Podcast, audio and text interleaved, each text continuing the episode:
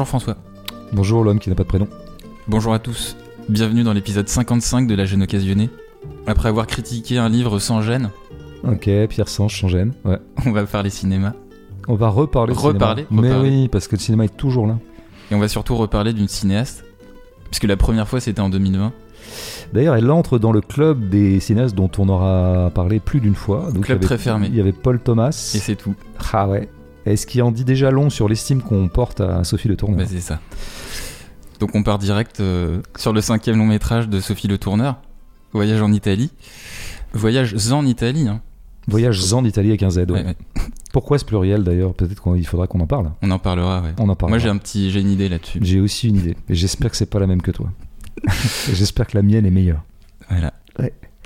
Alors, euh, ben, le, le film, c'est Jean-Phi euh, et Sophie. C'est un vieux couple de l'Est parisien avec enfants. La lassitude d'être ensemble s'installant avec le temps, ils décident de partir en Sicile sans leur progéniture pour raviver leurs désirs. Dans ce film autobiographique, Sophie Le Tourneur nous montre ce que la conjugalité comporte d'amour dans la routine, cette rivalité, mais aussi son côté burlesque, avec une méthode et une forme encore plus proche du documentaire et du réel de sa réalisatrice. Oui, alors je te reprendrai. Je commencerai par te reprendre avec un, un plaisir non dissimulé. Ouais. Euh, la conjugalité, je crois qu'on parle de conjugalité quand il s'agit de gens mariés, non? Ouais, Or, ils ne le sont pas. Voilà, déjà un point pour moi. d'accord. Non, à un moment, il y a, d'ailleurs Jean-Phi qui dit, quand il regarde la petite Ouais. vidéo Ouais, ouais. euh, de promotion de l'hôtel, là, euh, un peu Mhm. matrimonial, L'hôtel des étrangers ou des amandiers, il, dit on va quand même pas se marier. Donc, ce qui tendrait à prouver qu'ils ne le sont pas. Mais en fait, on s'en fout. Pourquoi on s'en fout? Ben Parce qu'en fait, euh, rien ne ressemble plus à un couple marié qu'un couple pas marié si on s'en tient à ses manifestations matérielles, à ses manifestations objectives. Ça se voit pas que les gens sont mariés, c'est pas écrit sur leur gueule. Par contre, ce qui se voit, c'est le couple durable. Un couple des gens qui sont depuis un certain temps ensemble et qui visiblement se projettent, comme on dit maintenant, pour un certain nombre d'années. Ce qui atteste le fait qu'ils sont en fait euh, depuis quelques temps ensemble. Il y a beaucoup de signes qui l'attestent, mais il y a d'abord le fait qu'ils ont un enfant qui a, je sais pas, 3-4 ans, Raoul. peut-être un peu moins d'ailleurs. Euh, 7 ans, euh, non? Ouais, je sais pas, ils, passent le prendre à la crèche un moment, ou peut-être c'est à la maternelle, ou peut-être c'est à l'école. C'est assez, c'est assez- euh, ouais. assez confus en fait. On En sait tout pas cas, trop. il- cet enfant doit être, avoir quand même un certain âge, puisque voilà. On reparlera de cet enfant avec les. les- Tout à fait. La partie interactive. Donc, ce qui est intéressant, c'est le couple euh, durable, je crois. Voilà, des gens qui sont dans une espèce de long cours, de long fleuve tranquille. Alors, il faut tout de suite voir que c'est quand même la base du geste radical que nous propose euh, Sophie Le Tourneur, puisque si on fait le bilan de la façon dont, on va dire simplement, le cinéma saisit la chose amoureuse ou le fait amoureux, on sait très bien qu'il le saisit dans 98% des cas sur le mode de l'événementialité, c'est-à-dire que c'est, on va s'intéresser à un couple quand vraiment il y a quelque chose qui se passe de saillant. Or, ce qui porte le cinéma mécaniquement vers deux moments de l'histoire d'un couple, son début et sa fin. Mm. Nous avons eu des milliards de fois euh, des films qui nous racontaient l'émergence de l'amour, l'affleurement, le début, les commencements, le coup de foudre, La on se reconnaît, la passion première, et puis bah, la consommation, et puis voilà, l'amour avéré ou pas avéré. Et puis nous avons eu beaucoup de couples qui sont en crise, qui euh, se séparent parce que voilà. Et donc là, c'est de nouveau des poussées dramatiques assez fortes, puisque on en arrive parfois aux mains, on en arrive à s'envoyer des insultes dans la gueule. Enfin, il y a des assiettes qui volent, je, je caricature, hein, mais il y a des portes qui claquent. En tout cas, ce que je veux dire, c'est que le cinéma s'est toujours intéressé d'abord à, euh, au couple là où il est, où il produit du dramatique. Mais du dramatique, pas forcément au sens où ça serait dramatique, mais au sens où il se passe des choses ouais. qui serait du domaine de l'exception Mm. dans le long cours. Là, euh, Sophie Le Tourneur a un choix tout à fait radical de prendre en gros ce qui se passe entre les deux. Le moment de stabilité relative, comme on le verra, mais de stabilité quand même. On s'est installé, installé ensemble par exemple, euh, dans le même appartement, ils habitent ensemble, et à qui il arrive pas grand chose de saillant. hein, ce qui pourrait d'ailleurs être considéré comme un problème, mais ça on, en reparlera. Donc je note quand même déjà ce geste hein, qui est tout à fait euh, exceptionnel. Bon, alors c'est vrai que je lis ici ou là que et tu l'as un peu dit d'ailleurs dans ton introduction, avec laquelle je serais modérément d'accord de ce point de vue-là. Tu dis euh, le, le couple ne va pas très bien et ils partent en Italie un peu pour se retrouver, etc. Bah, c'est ce qu'elle essaie de dire euh, dans le bus au début à, à Jean-Vie. Oui et non. Et je pense que ça dit beaucoup de choses de la manière de Sophie Le Tourneur de Mm. dire euh, oui et non. Euh, à un moment d'ailleurs, euh, Sophie aura une expression comme ça. euh, quand ils sont en train de se raconter vers la fin, on y reviendra bien sûr sur cette dernière demi-heure où on les voit se raconter, raconter l'un l'autre le, le- le voyage. Elle dira bon ben là on s'est engueulé mais pas vraiment.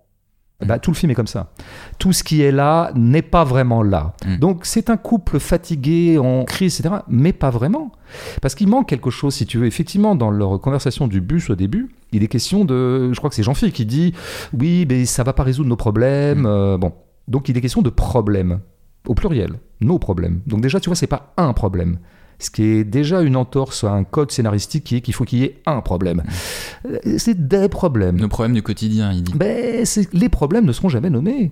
Je le note quand même, quoi. Donc, si tu veux, on peut pas avoir une dramaturgie de il y avait des problèmes et à la fin on les résout, puisqu'on ne sait pas quels sont les problèmes. Donc, tu vois, on est vraiment dans une zone beaucoup plus interstitielle, beaucoup plus une zone grise, en fait, de la dramaturgie qui est fondamentalement antidramatique. Je pense que le cinéma de Sophie Le Tourneur est fondamentalement antidramatique, euh, ce qui est quand même déjà un coup de force particulier. Je pense que d'ailleurs, on pourrait dire, pour parler de cette espèce de demi-teinte dans laquelle on est, euh, il n'y a pas de grande crise entre eux, il n'y a pas de grandes engueulades. En fait, ce à quoi on a affaire, tu sais, c'est les micro-accrochages qui jalonnent un quotidien, qui d'ailleurs en général sont suivis d'une espèce de micro-réconciliation qui ne dit même pas son nom. On se boude pendant un certain temps, d'ailleurs elle boude un moment, euh, Mm. Sophie, plutôt dans le dernier soir qu'il passe en Italie. À un moment, elle a une bouderie. On pourrait en voir qu'elle l'origine. Parce qu'elle mange pas de poisson au restaurant, c'est Ouais, ça mais il y avait un truc à l'origine sur le bateau, il a dit un truc qui lui a déplu. C'est à partir de ce moment-là qu'elle fait un peu la gueule. Bon, mais et là voilà, il y a le côté oh ben ça va, elle me fait un peu la gueule, mais c'est tellement mineur qu'en fait, il y a même pas le moment où euh, tu vois, on marque le fait qu'on a arrêté de se faire la gueule. Tout simplement, on se reparle. On est plutôt dans ce registre-là. De la même façon, pas. Il y a une manière de dramatiser la vie d'un couple, c'est d'y injecter le fameux poison de la jalousie. Ça, le cinéma l'a beaucoup fait. Tu sais, le fameux mari jaloux ou la femme jalouse qui, du coup, va retrouver l'ardeur passionnelle à travers la passion négative de la jalousie. Il y a un film euh, éminent, de, bien connu, inspiré de Clouseau, euh, de Chabrol, qui s'appelle L'Enfer, tu vois, qui s'appelle L'Enfer. Emmanuel Béard, que c'est l'enfer de la jalousie. C'est un jaloux euh, frénétique, paranoïaque, enfin, qui déploie vraiment des choses extrêmement euh, puissantes pour euh, épancher sa jalousie, qui est évidemment d'ailleurs inépanchable. C'est avec Là- l'acteur fétiche de Guillaume Canet d'ailleurs, je me souviens plus son nom. euh, Cluzet. François Cluzet. Ouais, il est, il est acteur de fétiche de plein d'autres trucs, mais c'est un de ses rôles où il est assez convaincant. Euh, là, si tu veux, il y a des petits moments de semi-jalousie. Par exemple, le moment où elle se fait passer de la citronnelle là, par euh, le mec de l'hôtel en Italie. Donc voilà, elle lui tend son avant-bras, Ouais, puis euh, un peu un ses ouais, jambes, un voilà, un anti-moustique. Et après, dans l'escalier, en montant, Jean-Philippe lui fait remarquer, ah bah voilà, bah, il t'a encore maté, ah bah c'était encore l'occasion de se faire Ouais, et tripoter. puis surtout le mec il lui propose, Madame, euh, si vous avez besoin de quoi que ce soit d'autre, Voilà. vous, revenez- vous revenez on, me on- voir. On aura bien compris le double sens. Mais euh, non, mais tu vois, il lui fait pas une crise à ce moment-là. Il lui fait pas une scène. C'est une petite remarque au passage, telle qu'un couple peut très bien se dire, bah dis donc, tu trouves bien le cul de la fille que tu viens de mater alors qu'on est tous les deux au café. Tu vois, c'est vrai. On est vraiment dans ce registre-là qui est un registre presque musical du mineur, c'est-à-dire qu'on est vraiment dans le modéré. Non, mais je le note parce que c'est ça la patte fondamentale du film d'abord, quoi, par rapport à effectivement le, passif dramatisant du cinéma quand il s'empare euh, de l'amour. C'est ça la première vraie singularité de ce film qui, dès que je l'ai vu, je me dis, bon, ce film est un événement pour ça, d'abord, et ça suffirait à le justifier. Alors il y a quand même un sujet qui insiste un peu dans le film, qui remettrait un peu de gravité dans quelque chose qui n'est jamais traité de façon dramatique et grave. Simplement, il se trouve que nous avons affaire à un couple qui ne baisse pas Ouais, sauf à la fin. sauf à la fin, mais qui pendant une heure et demie ne baisse pas. Mais, mais sauf qu'en fait, ça c'est très le tournerien, je dirais, comme problème, parce que là on a affaire à un problème, ben parce que c'est précisément quelque chose qui ne se voit pas. Donc déjà, je trouve que là, il y aurait quelque chose comme une gravité, mais qui est une gravité qui passe encore de façon en douceur, puisque précisément, ben, euh, elle est euh, une absence de geste, une absence de quelque chose, une absence d'étreinte, Et une qui, est de- relativisé peut-être aussi par le fait que euh, on voit du pays, quoi. On, on voyage un peu en Italie. Ouais, mais inversement, on pourrait dire que c'est l'occasion jamais de baiser. Tu vois, on a Mm, les ouais. hôtels, Oui, oui. l'Italie, le vin italien, il y aurait tout pour. D'ailleurs, il y a une scène qui est, pour une fois, qui manifeste quelque chose, qui est d'ailleurs, je pense, la, la scène la plus banale du film, où j'ai eu l'impression d'avoir déjà vu ça, alors que pendant tout le reste du film, je me suis dit, j'ai jamais vu un truc pareil. C'est euh, la scène où elle a mis une petite nuisette. C'est la première nuit en, Ouais. en Italie. Euh, Ouais, juste après le dîner. voilà, donc ils ont bu du bon vin, ils sont un peu ivres. Ils ont Bon, y, a- pris du y a- y a tout pour euh, baiser. Et elle a mis sa petite nuisette qu'elle avait un peu prévue à, à Et effet. a mal au ventre. Et Jean-Philippe dort. Jean-Philippe dort. Non, il a mal au ventre aussi Ah, d'abord. mais je pense qu'il dort quand elle arrive en nuisette. Donc elle remet sa tenue un peu triviale, ou je sais pas si c'est un pyjama ou. C'est le seul moment où c'est manifesté, presque c'est écrit comme tel. Mais le reste du temps, ça passe par des petits motifs comme ça. Et d'ailleurs, si on précise bien le truc, c'est pas un couple qui baisse plus, c'est lui qui la désire plus. D'où l'insistance d'un motif dans le film qui est le motif tout simplement du pénis. Qu'on pourrait appeler Mm. la bite, comme ça, dans un geste de trivialité La bibite. dingue. Ouais, la bibite, c'est un autre registre. Euh, par exemple, dans le générique de début, tu as un cri voyage en Italie et au milieu, tu as le pénis. Et oui, déjà à ce moment-là. Et après, il en sera question un peu plus loin à Agrigente où il y a cette espèce de statue couchée euh, en bronze ou quelque chose comme Ouais. ça. Et euh, elle, elle pose devant euh, le pénis. Donc il y a quand même une insistance. À un moment, ils font une petite blague, genre ils parlent d'EasyJet, ils disent ZZJet. Donc ça insiste pas mal le phallus quand même. Mm. Il y a un autre moment. La lui- bibite aussi, tu vois, dans le montage juste après la Ouais, statue. Tout à fait. Et en fait, qui veut dire boisson en italien. Et donc ils font une espèce de jeu de mots un peu comme ça. Donc en fait le vrai problème dans l'histoire, c'est pas tant il ne baisse plus, c'est le pénis de monsieur ne se dresse plus pour madame. Et ce qui fait que le film est imprégné d'allusions sexuelles, euh, parfois de façon un peu, euh, comme on l'a dit, avec ce mec du comptoir de l'hôtel qui lui dit si vous avez besoin de quelqu'un, je suis là. Bah oui, si tu as besoin d'un homme, je peux suppléer aux déficiences de ton homme. Mais il y a un autre moment comme ça. Elle fait une crise d'angoisse quand ils sont en train de monter le volcan, là, euh, le Vulcano. Ouais. Et elle a des, des propos que j'ai retenus parce Parce que au piano. elle commence par dire, donc elle se plaque contre la roche et elle me dit il faut que tu me prennes par derrière.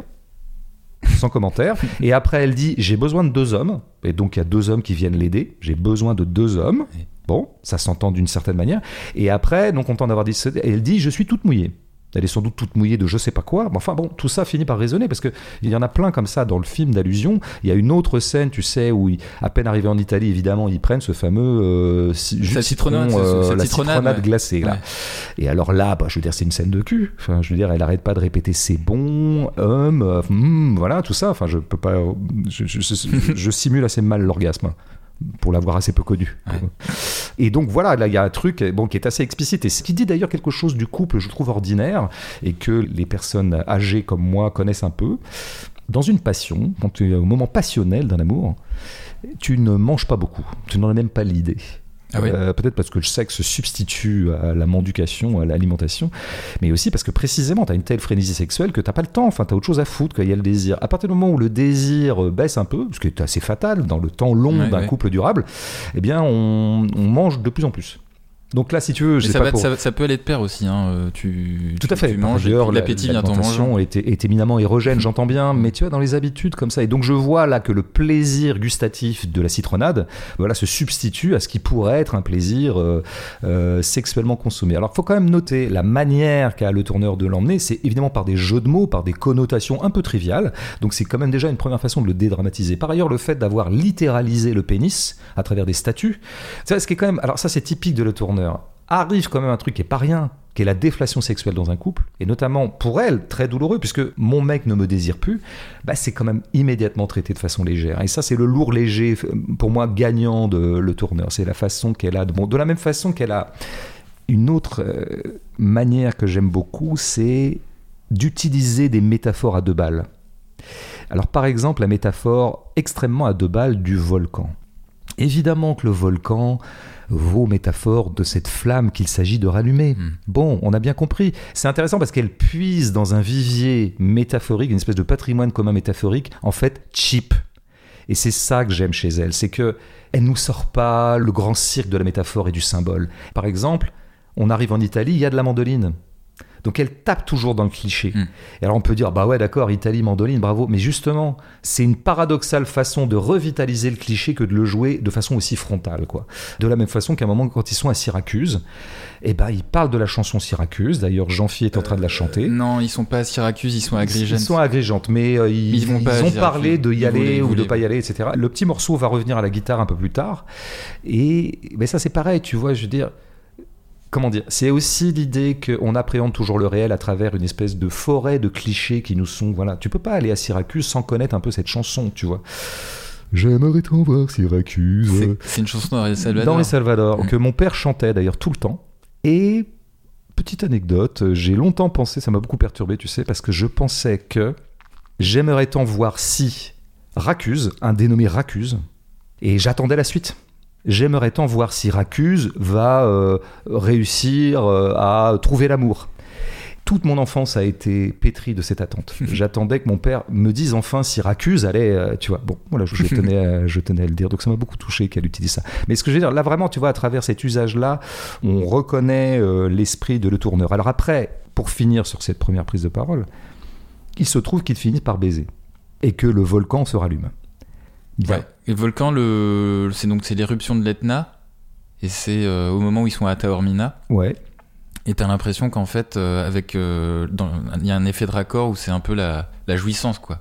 Tout ça fait métaphore de la jouissance. Bien sûr, je ne dis que ça depuis euh, 12 000 ans. Mais justement, c'est un symbole dont l'idiotie, que son idiotie rachète. Et alors là, on pourrait dire, bah tiens, là, on retrouve un schéma dramaturgique dont j'ai prétendu au préalable que le film se refusait.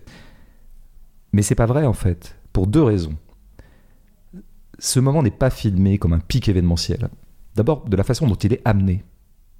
Il arrive sans coup férir. On l'a pas vu venir. D'abord, c'était plutôt une soirée où s'engueulait. C'est la dernière, là où elle fait la gueule, le poisson, pas de poisson, euh, plein de raisons. Mhm. Il y a un cut et on les retrouve dans le lit. Ça vient comme ça. Mais surtout, c'est l'après. Là où on n'est vraiment pas dans un scénario avec ses codes, à savoir qu'une fois que quelque chose est résolu, c'est résolu, ben, c'est que ce qui se passe après, eh ben, ce rapport sexuel-là, ce soir-là, ne change absolument rien. Parce que le lendemain, d'abord, ils n'en parlent pas. Euh, et surtout, la vie continue. Le matin, il se réveille, c'est ouais, tu viens déjeuner avec moi? Non, pas encore. Moi, il faudrait que je me douche, il faudrait que je trouve la chambre d'à côté. Toujours des problèmes un peu matériels dans lesquels ils sont pris en permanence, quoi. Et puis c'est tout. Et on les verra jamais rebaiser, comme si, tu vois, la flamme, ça y est. Ça, c'est vraiment le grand mensonge de la fiction telle qu'elle épouse des codes narratifs.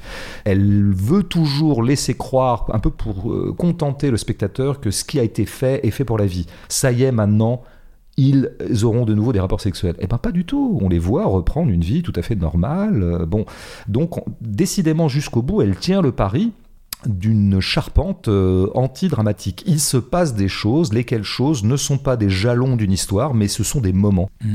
Alors, est-ce que euh, tu me permets quand même de- d'employer le terme conjugalité, même s'ils sont pas mariés? Je te l'autorise. Tu me l'autorises Bah, je trouve que c'est une entorse à la langue française. Donc moi, en tant que gardien euh, du temple de notre langue, qui est la plus belle langue du monde quand même, je sais pas si tu es au courant. Ouais. Bon, ça me chagrine un peu, mais bon. Vas-y. Alors, comme je l'ai rappelé tout à l'heure, on avait déjà euh, analysé un film de Sophie Le Tourneur, et notamment sa méthode de tournage euh, atypique hein, par rapport à ce qui se pratique habituellement dans l'industrie du cinéma.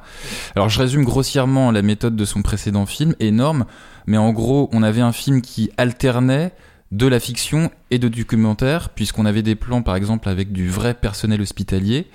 Et dans Voyage en Italie, on part sur un peu les mêmes bases, mais cette fois, cette méthode a été euh, radicalisée en quelque sorte. C'est-à-dire qu'on a bien un élément de fiction avec cet acteur-chanteur Philippe Catherine, mais cette micro-part de fiction, elle est, je dirais, esselée parmi tout un tas d'éléments qui sont vrais, réels, comme euh, la vie d'une rue Place Gambetta à Paris prise sur le vif, ou bah, des commerçants siciliens issus de l'industrie du tourisme.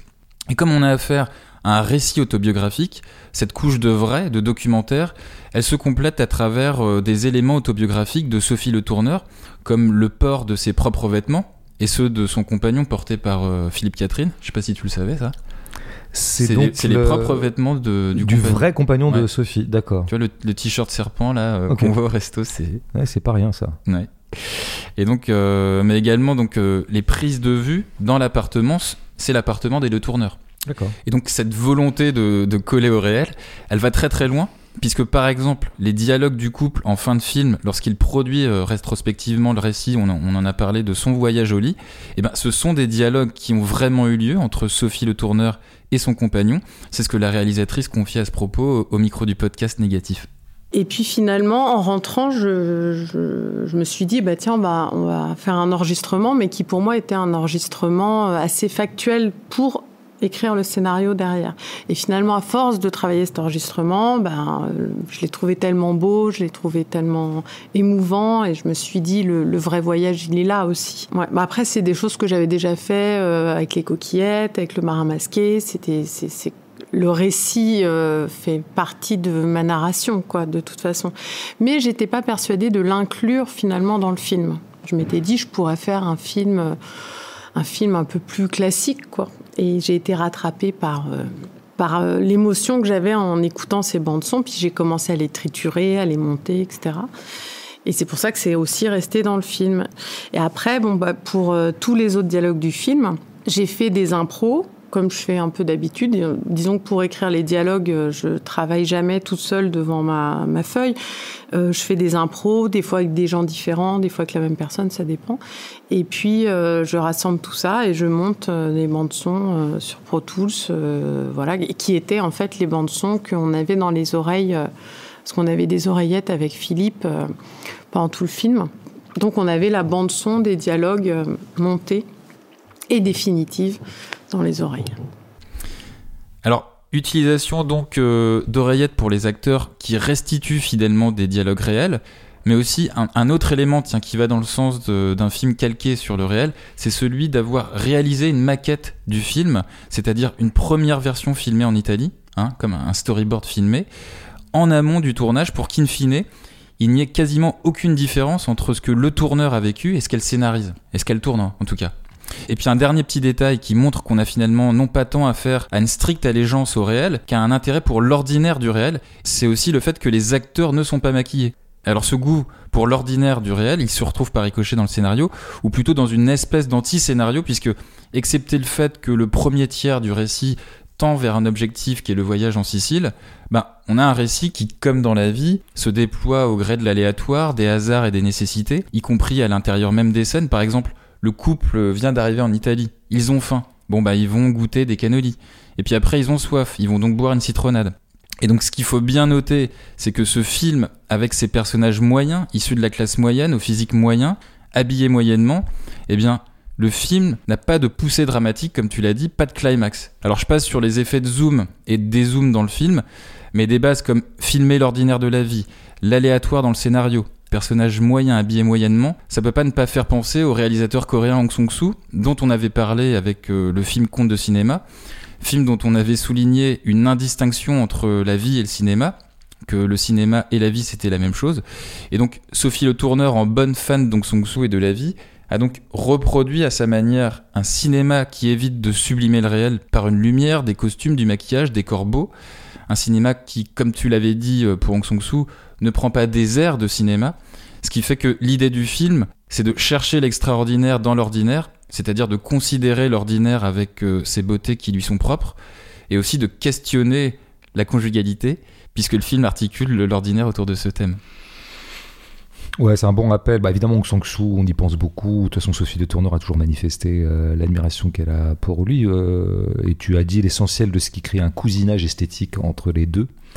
C'est intéressant, tu vois, de rappeler que il arrive que des grands cinéastes euh, travaillent contre le cinéma ou contre le cinéma par où il prend des pauses de cinéma. Voilà. encore une fois, c'est marrant parce que il y a un référent rossellinien euh, dans ce film, explicite, quoi.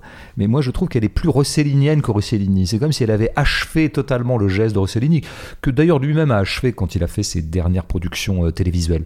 Mais dans son cinéma. Tu veux parler de mélange de documentaire et de fiction? Euh, Oui, voilà. Enfin, en tout cas, d'aller vers aussi un cinéma antidramatique et qui était de plus en plus formellement modeste, puisque Rossellini a terminé en livrant des documentaires, non, des fictions d'ailleurs, mais pour la télévision. Vraiment, il y avait une espèce de modestie comme ça de Rossellini Rossellini, qui était quand même une espèce de génie, mhm. qui avait coupé en deux l'histoire du cinéma avec le néoréalisme, eh ben, les 20 dernières années de sa vie, il fait des espèces de productions pédagogiques pour la télé italienne. Bon, mais je crois que Sophie Dauteur s'inscrit dans cette espèce d'humilité-là qui n'est pas du tout une contre-indication au génie d'ailleurs, euh, peut-être même au contraire, mais c'est intéressant vraiment, voilà, tu vois, si on prend le, rapport à Stromboli et non pas à Voyage en Italie, euh, d'abord il faut noter que Stromboli dans le film, dans le film de Le Tourneur, c'est le lieu où on ne va pas. Ils n'iront pas à Stromboli. Ils n'iront euh, pas, mais il y a des rushs un peu euh, dans le générique à la fin. Ouais, d'accord, mais ça c'est un petit peu en, dehors du, mm. film. Mm. Dans le film lui-même, non, il le regarde toujours depuis l'autre rive. Et pour moi, je veux dire, Stromboli incarnerait la rive d'un cinéma qui, euh, comment dire, n'a pas peur de faire monter le volume. Et c'est le cas du film Stromboli que par ailleurs j'adore, mais qui c'est l'histoire d'une femme qui se trouve très très mal de se retrouver mariée à un pêcheur à Stromboli même, et mais qui un moment s'égarant sur le volcan qui est en pleine éruption, va avoir une sorte de révélation que bon, sa vie est ici et que et finalement elle doit accepter cette humilité là quoi. Il y a une espèce bon, je pense d'épiphanie un peu chrétienne euh, dans cette affaire là. Et eh bien précisément Stromboli, c'est le volcan qui est de l'autre rive, parce que c'est une autre rive de cinéma. Sur la rive du cinéma, le tourneur, effectivement, il n'arrive pas ça. Il n'y a pas de révélation. Il ne s'est pas passé grand-chose qui créera un chamboulement dans ta vie, comme ça crée un chamboulement dans la vie de l'héroïne de Stromboli. C'est pas mal de le dire. après, sur la méthode que tu as bien détaillée, il faut peut-être revenir à, ce qui serait le soubassement euh, fondamental de cette méthode-là. Et je le dirais très simplement, Sophie le tourneur pense que ce qui doit avoir le contrôle dans la fabrication d'un film, c'est la vie elle-même. C'est un cinéma qui se place lui-même sous le magistère de la vie. Tous les cinéastes ne seraient pas d'accord avec ça. Euh, il y a des cinéastes qui, au contraire, pensent que le cinéma ne se gagne qu'à partir du moment où on s'affranchit de la tutelle de la vie. mais pour, pour, euh, certains cinéastes, euh, les poussées dramatiques, c'est aussi de la vie aussi. Tout à fait, bien sûr. Mais c'est un aspect de la vie. Mais je parle aussi de ceux, tout simplement, qui diront que la splendeur cinématographique se gagne à partir du moment où on s'affranchit d'une sorte de trivialité euh, du vivant.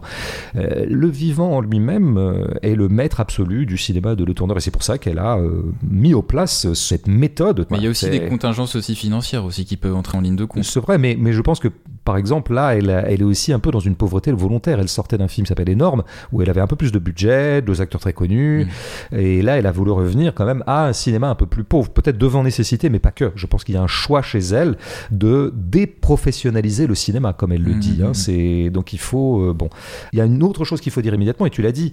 Sa méthode est particulièrement sophistiquée, ce qui prouvera à ceux qui en douteraient encore que c'est pas parce que tu as des options de réalisme absolu comme le sien, restituer le réel tel qu'il est, que ça veut dire qu'il suffit de se contenter de capter le réel tel qu'il vient. C'est pas vrai, en fait. À chaque fois qu'on veut véritablement rendre compte de la réalité au cinéma, il faut se doter de procédés extrêmement sophistiqués. Bah, et c'est ce qu'elle fait, parce que c'est vraiment, c'est en trois temps son truc. J'enregistre des gens, puis après je le fais répéter, puis après je monte. Il y a un truc qui résume assez bien, je pense, cette, cette espèce de réalisme sophistiqué, c'est-à-dire un cinéma très fabriqué et qui en même temps euh, voudrait retrouver le non fabriqué de la vie c'est le prénom du héros.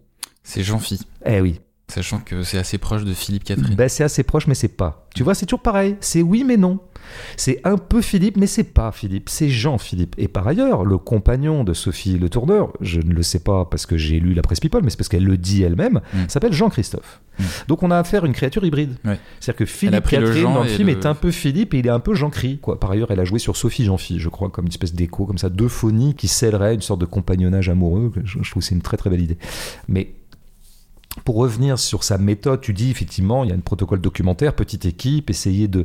De fait, quand on regarde les plans dans ce film, aucun plan ne semble véritablement travailler. On a une impression de prise sur le vif. Les choses arrivent, c'est un peu ce que tu as décrit, les choses arrivent et on essaie de les choper, quoi. Comme on fait dans un documentaire, quand on fait un documentaire, disons, euh, de facture euh, élémentaire. En fait, à aucun moment, il faut laisser croire au spectateur que la forme prime sur le réel. C'est le réel qui commande.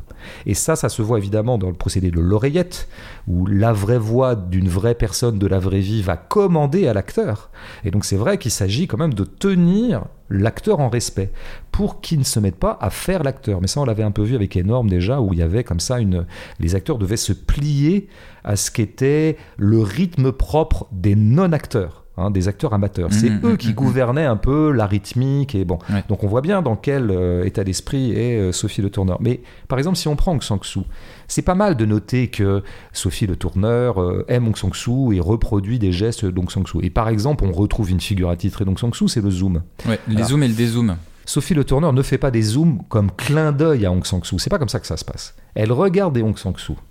Elle adore ça. Et elle adore notamment les zooms chez Aung San Suu. Et il y a des raisons profondes pour lesquelles elle aime euh, ces zooms.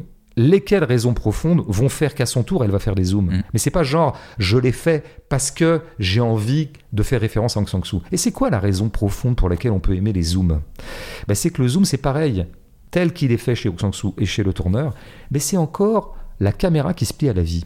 En tout cas, qui donne l'impression de se plier à la vie. Parce qu'en fait, un zoom, c'est quoi? C'est un recadrage. Mm. Et qu'est-ce qui commande le recadrage? Bah, C'est qu'en fait, on a vu un truc intéressant. Par exemple, quand, euh, juste après la, statue d'Agrigeante, il voit la petite pancarte Bibite. Il y a un zoom sur la pancarte Bibite. On dessus. Parce que c'est les personnages qui euh, sont interpellés par cette pancarte. Sachant qu'évidemment, tout ça est une simulation de prise sur le vif documentaire. Mais c'est quand même déjà pas mal qu'elle veuille simuler ceci. Elle veut simuler le geste de la vie se présente et tout de suite, moi, je dois inventer un cadrage un peu comme ça à l'arrache pour pouvoir m'adapter. Il y a une autre chose qui est singulière dans le film, c'est qu'à aucun moment on quitte ce qu'on pourrait appeler le point de vue des deux personnages.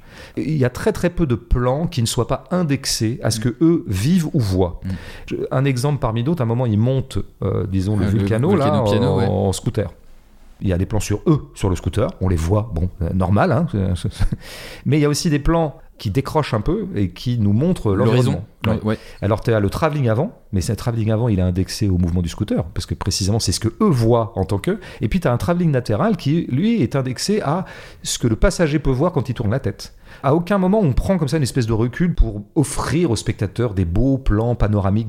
Il y a un moment, on aura un plan panoramique, mais c'est précisément, et là, on retrouve la trivialité littérale de Le Tourneur, parce qu'il s'arrête à un truc qui s'appelle un panoramique. Ce qu'on appelle les belvédères aussi, tu Mhm. sais, dans le, dans le parcours fléché d'un touriste, on va toujours te dire et arrêtez-vous parce que là le point de vue est imprenable et donc tu te retrouves, il y a des touristes et puis bah, là tu as une vue, euh, ouais, une vue imprenable sur les éoliennes, enfin sur tous les autres volcans. Donc euh, c'est parce qu'à ce moment-là s'offre à eux un belvédère ou en tout cas un point de vue panoramique que le film se permet un panoramique, enfin en tout cas une vue comme ça un peu euh, qui embrasse l'ensemble du paysage parce que le reste du temps non. J'en dirais autant pour la beauté.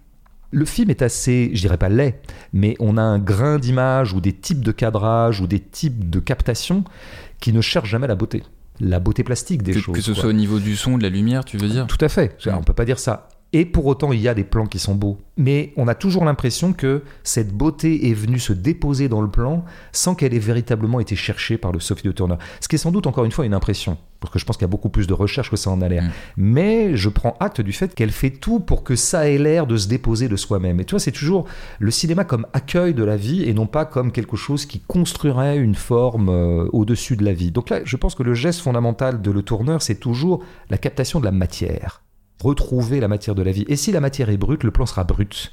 Comme sur la Euh, citronnade, là où on voit bien la, la, citro- la mousse sur la citronnade. On peut dire qu'on voit des choses très crues parfois et très, ouais, très triviales, très prosaïques. Mais c'est ce qu'elle fait finalement avec ses acteurs aussi. Tu l'as dit, ils se maquillent pas, ils sont dans les fringues ordinaires.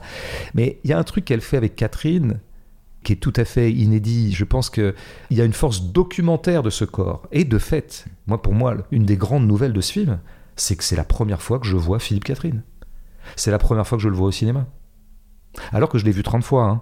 Parce qu'en fait, ce qui se passe depuis 10 ans, c'est que plein de gens ont voulu s'acheter le doudou Philippe Catherine dans leur film. Parce que Philippe Catherine, tout le monde l'adore. Moi, le premier. Donc, euh, il est super. Il Parce est... qu'il est vendéen aussi. Euh, par ailleurs, il est vendéen. Mais race supérieure, c'est pas pour rien aussi, tu vois. Je veux dire, bon, voilà. Il y a un moment, il faut que ça se sache, quoi.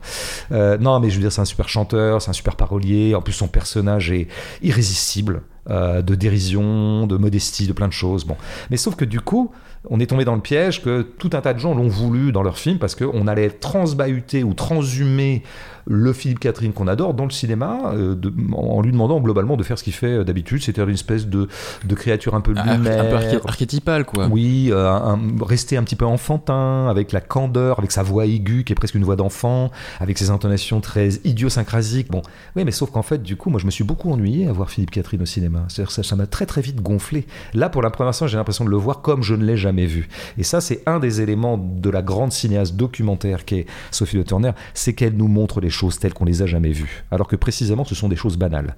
Parce que c'est quand même une sacrée euh, opération. Alors après, moi, je pense qu'il faut ça m'avait frappé parce que j'ai présenté La Vie Orange récemment dans un ciné-club là, et en le revoyant, bah, vraiment le film C'est son premier long métrage, hein, premier long, ouais. Et ce qui me frappait, c'est à quel point on avait affaire à une peintre.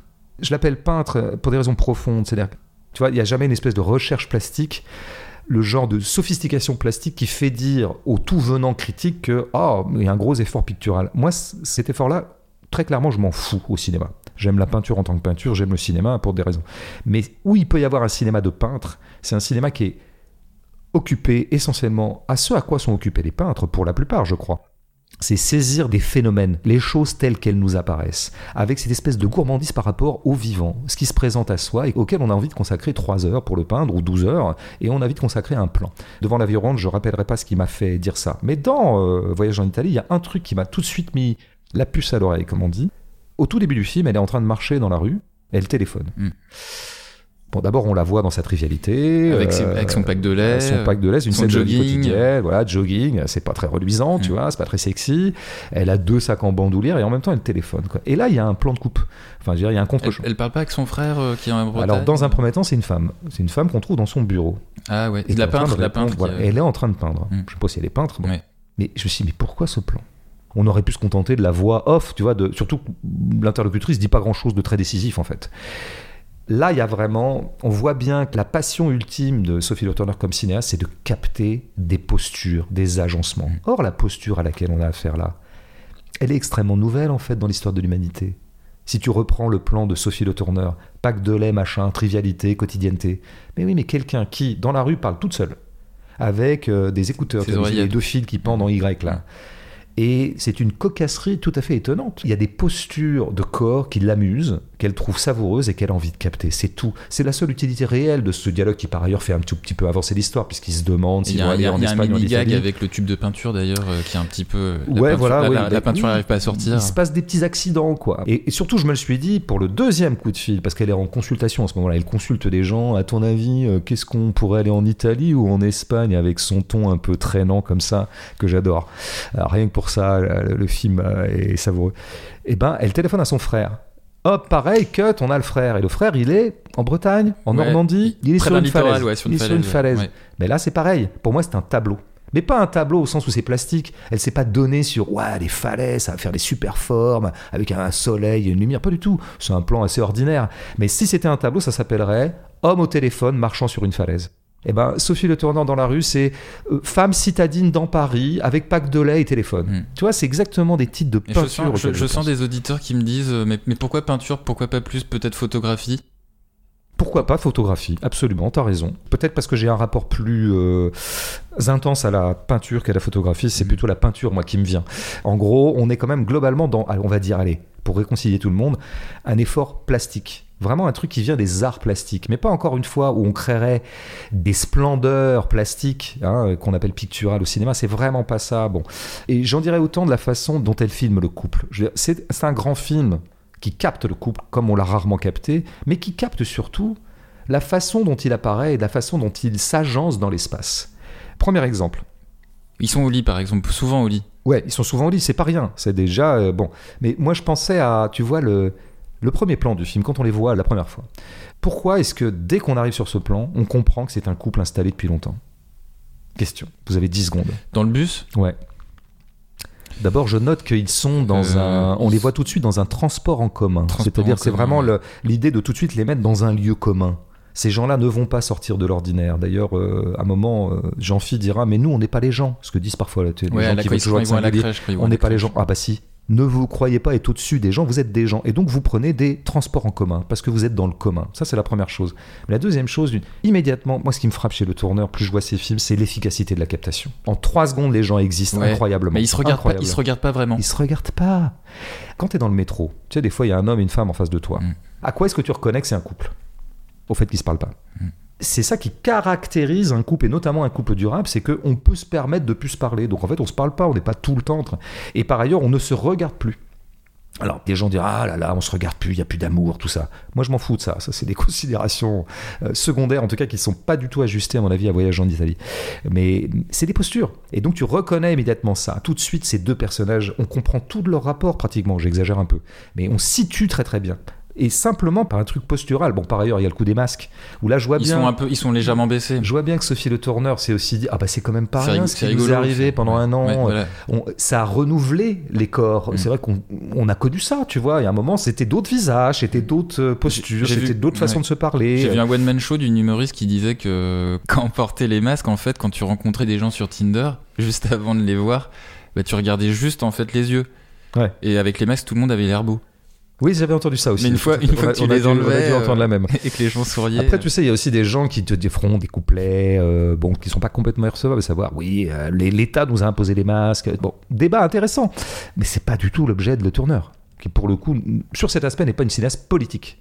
C'est une cinéaste qui va vraiment le quotidien, les corps tels qu'ils se présentent. Et est-ce que ça renouvelle des images et est-ce qu'il y a des choses que j'ai envie de capter? Eh ben ça, c'est vrai. Cette drôlerie, parce que c'est ça en fait, c'est bah, drôle les masques. C'est drôle. Bah, bien sûr. C'est drôle et, puis en même temps, ça documente le fait qu'il soit systématiquement juste au niveau de la bouche c'est que ça nous gonflait aussi. Ça nous gonflait et par ailleurs, évidemment, c'était on portait le masque, mais en même temps, ça servait à rien puisque de toute façon, on se découvrait le nez. Bon, bref. Et finalement, le film peut très bien se voir comme un ensemble de postures parce que c'est ça le couple durable, c'est d'abord des postures l'un par rapport à l'autre. Et ce qui caractérise euh, ce couple-là, c'est que c'est ce que j'appellerais le compagnonnage. C'est des gens qui font des trucs ensemble et qui marchent côte à côte qui ne se regardent pas, ça exclut le champ contre champ. Il y en a quelques-uns dans le film quand même, mais, mais c'est plutôt des gens qui marchent côte à côte en regardant dans le même sens, parfois en se parlant. Et c'est un certain régime de parole très particulier qui caractérise les couples du rap, c'est que c'est des paroles, si tu veux, qu'on lance un peu comme ça, que l'autre prend au bon ou pas, des paroles plus ou moins adressées. Tu vois, c'est comme dans la voiture, qui est aussi la posture un peu archétypale d'un couple durable. Mm. Euh, ben, en fait, il y a une certaine consistance matérielle de la parole au sein de ce genre de couple que le tourneur a parfaitement euh, chopé. Quoi. Mais je vais en parler. Alors j'ajouterais moi une dernière chose peut-être dont tu voulais parler sur la parole, c'est aussi un truc qu'on voit dans le ballet domestique dans l'appartement. Ça c'est très propre aussi aux couples installés depuis longtemps. On se parle à travers la colaison on poursuit une conversation, d'abord tout en faisant des choses. Mm. On est toujours un peu bah, Par exemple, Sophie qui va aux toilettes et puis ben, voilà. Bah, ben, par exemple, elle aux toilettes, de façon d'ailleurs un peu triviale. Alors ça, c'est aussi une autre chose qui caractérise les couples qui se connaissent depuis très longtemps. C'est une espèce comme ça de familiarité physique, mm. corporelle, ce qui fait que l'intimité de l'autre ne m'est plus étrangère. Euh, si j'ai mes règles, je le dis. Tout de suite, tu vois, c'est des gestes c'est des façons de se tenir les uns par rapport aux autres. Et pour moi, c'est ça que documente le film, avant de lui faire dire des choses très psychologiques, et quand même un peu toujours du côté du jugement, à savoir que ça serait un couple, tu vois, qui irait mal, qui serait bah, la banalité nous a gagné. Moi, je pense que c'est pas du tout l'esprit de Sophie de Turner. Je pense qu'on se trompe absolument en considérant que ce film pourrait être ironique. Je pense que s'il est ironique, c'est d'une tendre ironie pour dire bah oui, nous autres pauvres mortels, bah, c'est comme ça qu'on vit. Et un petit couple, nous sommes un petit couple tu sais, comme on dit, ah, ils se comportent comme un petit couple, c'est-à-dire, ah, ben, ils cheminent ensemble comme un petit couple, ils sont inséparables. Euh, bon, et c'est ça qu'on voit euh, dans leur voyage en Italie, c'est que ils sont en train de se parler ensemble. Après, les gens qui sont allergiques à ce genre de cinéma se disent, mais à quoi bon? Reproduire au cinéma ou capturer des choses qui précisément sont le quotidien et qu'on peut voir partout à cette question, il faut toujours répondre une chose, c'est que oui, mais dans le quotidien, on prend jamais le temps de les regarder. Et qu'on ne les voit jamais aussi bien que quand ils sont restitués au cinéma. Et donc moi, peut-être que je n'ai jamais compris aussi bien et de façon aussi aiguë le phénomène physique et matériel qui était un couple installé, un couple qui se connaît bien. Bon. Il y a une autre chose quand même, comme d'habitude, chez Sophie Le Turner, il y a toujours un aspect léger puis un aspect plus grave. Quelque chose qui avance en souterrain, comme elle le dirait elle-même, c'est souterrain. Et qui m'est apparu avec la toute fin c'est ce fameux truc quand ils rencontrent un couple à la fin, ils sont revenus d'Italie, ils croisent un couple d'amis qui eux-mêmes ont fait euh, les éoliennes, euh, ce genre, ils sont allés à Pompéi, qui sont allés à plein de trucs comme ça. D'ailleurs, ils ont des propos très triviaux puisqu'ils disent euh, que le volcan peut et le paix. Et lui, il fait une espèce de blague, genre c'est notre Madeleine de Prout. Donc on est quand même. Moi, j'aime bien, moi j'aime le trivial et j'aime que Sophie de Turner ose cette trivialité-là. Ils finissent par leur montrer une photo d'une petite fille. Qui bah, date une espèce de... momie, une espèce de. de quelle époque d'ailleurs? Époque antique? Oula. Non, peut-être ah, plus récent. Ouais, plus récent, je pense. En tout cas, qui a été embaumé en quelque sorte, quoi. En tout cas, conservé par un certain nombre de techniques qui sont maintenant existantes. Et donc, ça se termine par ça. C'est pas rien hein, comme mm. fin. Mm.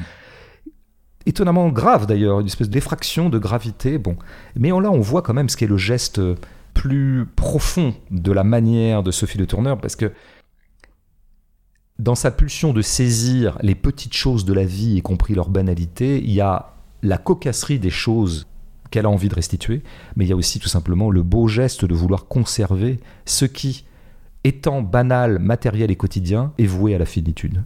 Tout ça va mourir, tout ça va disparaître. Et il n'y aura rien pour le conserver, puisque précisément on ne conserve que l'exception.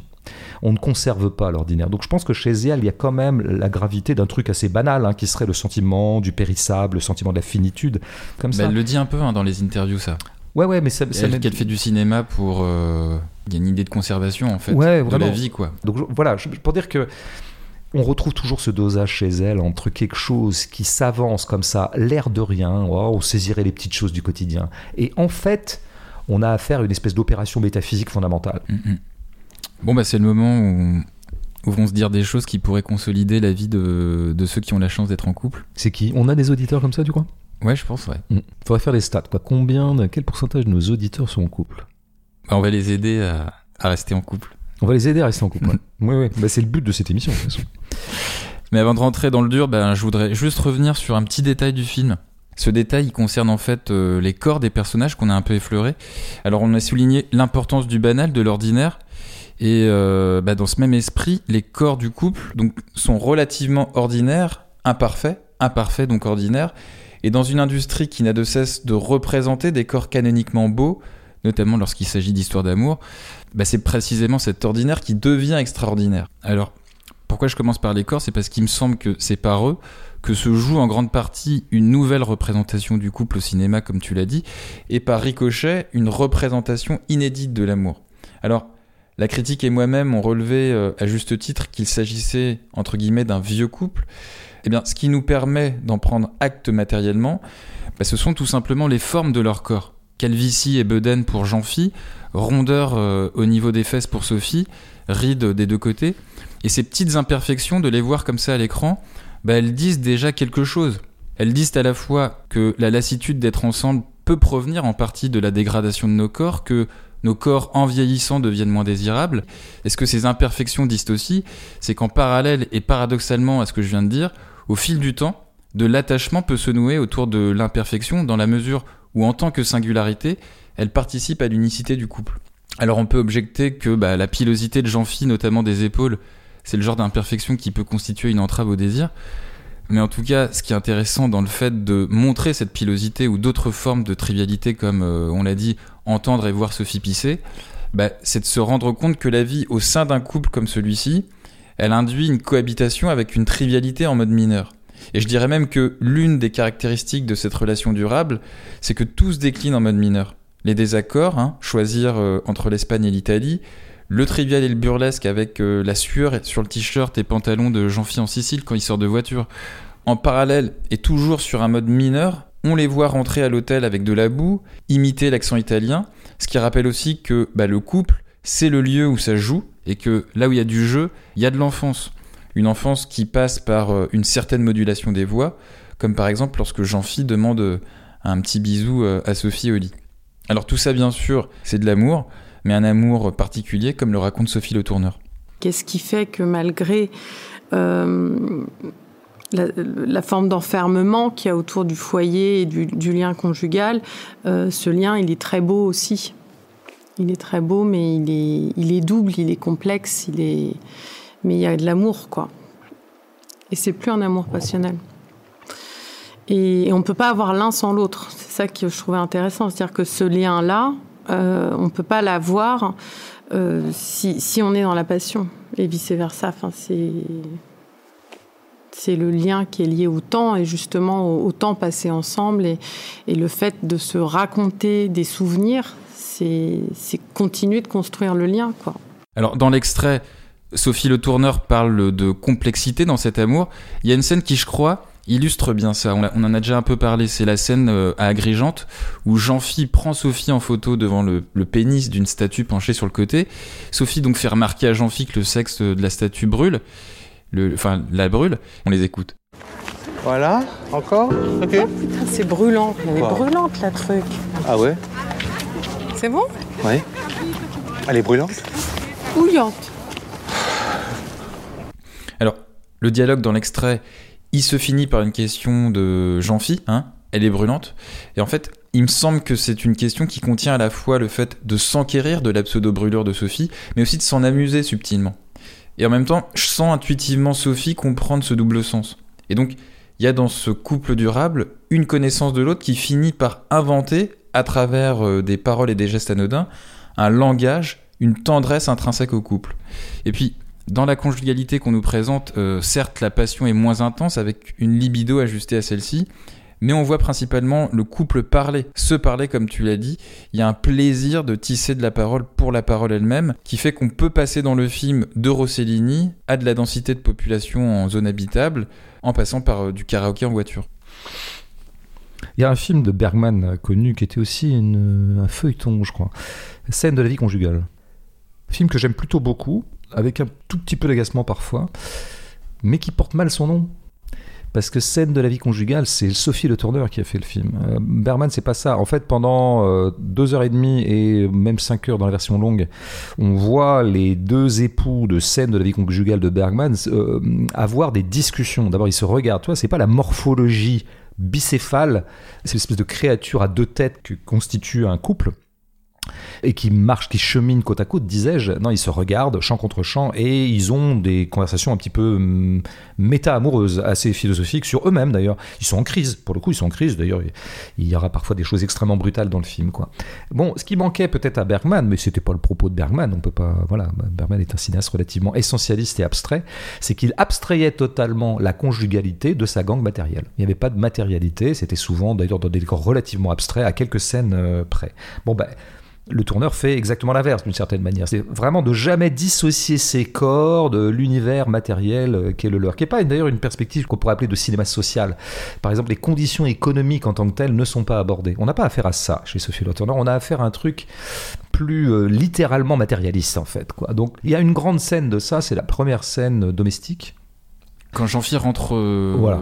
avec, Euh, qu'il chope une petite barquette de poulet. Voilà, c'est ça. frigo. Et bon, bah, tout y est là, parce qu'on se parle tout en faisant des trucs. Le premier truc qu'il dit, c'est est-ce que tu as nourri le petit? Enfin, tu as fait manger le petit.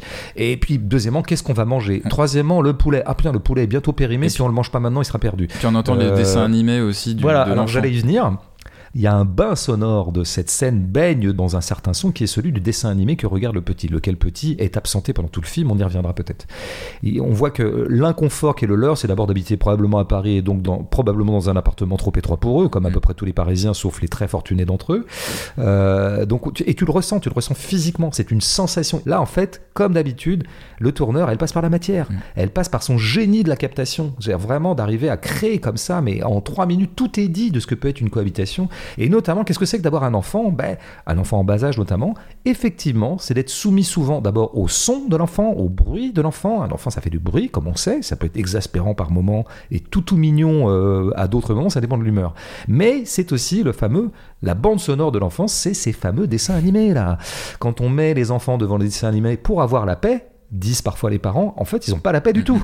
C'est une espèce comme ça de fond qui va totalement baigner cette conversation qu'ils ont tous les deux. Et d'ailleurs, ils ne feront jamais référence au dessin animé tellement c'est habituel pour eux. Il y en a même pas un qui dit ouais c'est un peu fort quand même. Et je me demande si d'ailleurs, euh, juste après dans le montage, il n'y a pas un contraste avec euh, Sophie qui vient visiter un ami qui lui file le guide du routard.